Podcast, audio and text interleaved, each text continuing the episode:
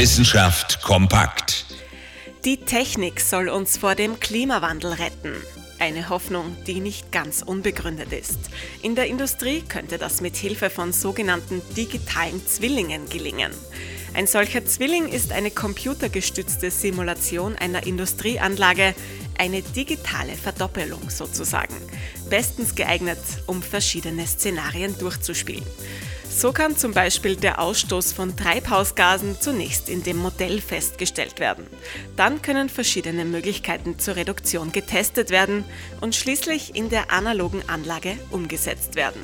Ein digitaler Zwilling erspart also langwieriges Hin und Her. Ursprünglich ist das Tool, das übrigens ein steirisches Unternehmen entwickelt hat, für die Analyse von großen Motoren, von zum Beispiel Lokomotiven oder Schiffen gedacht gewesen. Aber es kann durchaus auch in kleineren Unternehmen zum Einsatz kommen. Wichtig ist dabei vor allem eine gute Datenbasis. Nur wer ausreichend Daten hat, kann ein Modell erstellen und sich mit den verschiedenen Möglichkeiten spielen.